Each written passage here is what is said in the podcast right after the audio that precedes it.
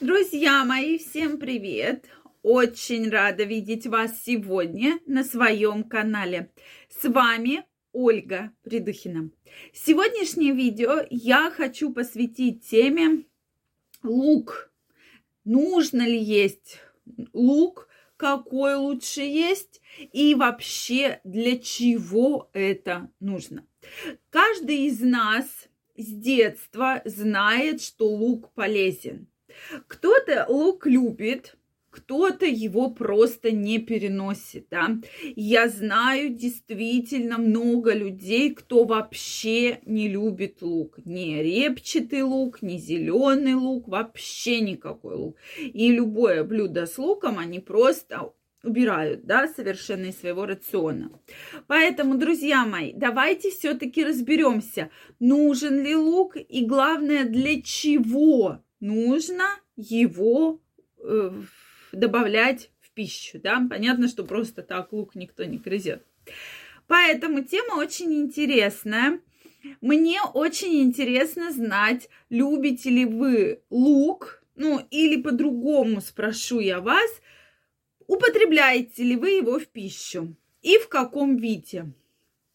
Есть лук репчатый, да, то есть обычный белый, красный лук, также есть зеленый лук, это относящийся к зелени, да, который можно порезать и в салатик, и в картошечку, там еще в какое-то блюдо. И сейчас даже есть сухой лук, да, высушенный, такой мелко-мелко нарезанный, для того, чтобы было удобно добавлять в блюдо. Вот какой лук любите вы? Обязательно мне напишите. Друзья мои, также, если вы не подписаны на мой канал, я вас приглашаю подписываться. Также делитесь вашим мнением в комментариях. И в следующих видео мы обязательно встретимся и обсудим самые интересные вопросы. Ну что, друзья мои, лук. Я сама не буду говорить, что я прям фанат лука или я очень люблю лук, но я отношусь совершенно спокойно к луку, да, и блюда, в которых он добавляется, они действительно вкусные. То есть, да, в суп, э, там, в плов, в картошечку. Сама люблю больше красный лук, да, когда добавляешь салатик, помидорчики, огурчики, вот такой красный лук, даже там, допустим, греческий салат, да, добавляется, который еще сыром поэтому действительно придает такой особый вкус, да. Но вот э, многие знаю, что категорически отказываются прямо вот на каком-то таком подсознательном уровне. У меня есть моя подружка, которая просто терпеть не может вот лук, перец красный. То есть она любое блюдо, где есть лук и перец, говорит, нет, нет, только не это, только не лук, только не перец. Так вот, те, кто не любит лук, допускают очень большую ошибку. Напишите, какой вы все-таки лук больше любите. Обязательно мне напишите. Э, в луке содержатся флавоноиды. Да, это действительно очень полезные вещества. То есть вообще э, огромное количество питательных веществ, витаминов содержится в репчатом луке, да, также в зеленом луке. То есть есть и биотин, который специально продается в формате биодобавок, да, он есть в луке. Селен, сера, то есть, э, соответственно, флавоноиды, витамин С, безусловно, это только небольшой перечень веществ, полезных, которые есть в луке. Поэтому для чего нам нужен биотин? Это профилактика сахарного диабета. И людям, у которых повышенный гликемический индекс, повышенный сахар, и намеренно э, добавляют биотин, назначают для того, чтобы регулировать и снижать уровень сахара. Поэтому прекрасный вариант, да, Просто хотя бы раз в два, в три дня употребляйте лук. Добавлять лук к своей пище, да. Действительно очень важно. Здесь не идет речи про то, что вот возьмите луковицу и там ее грызите, да. Нет, это именно добавлять к пище, добавлять к салатику хотя бы там через день, да, это действительно очень важно и, главное, полезно. Следующий важный момент – это профилактика рака. К сожалению, на сегодняшний день онкологических заболеваний очень много, и практически ежедневно статистика растет.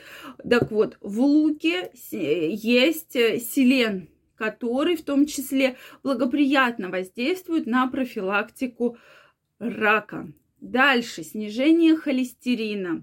Безусловно, опять же, смотрите, друзья мои, мы не говорим, что надо есть огромное количество углеводов, огромное количество сахара, и потом есть лук, типа снижая холестерин. Нет, то есть если все-таки это будет диета, и плюс вы будете добавлять лук в свой рацион, то холестерин будет снижаться.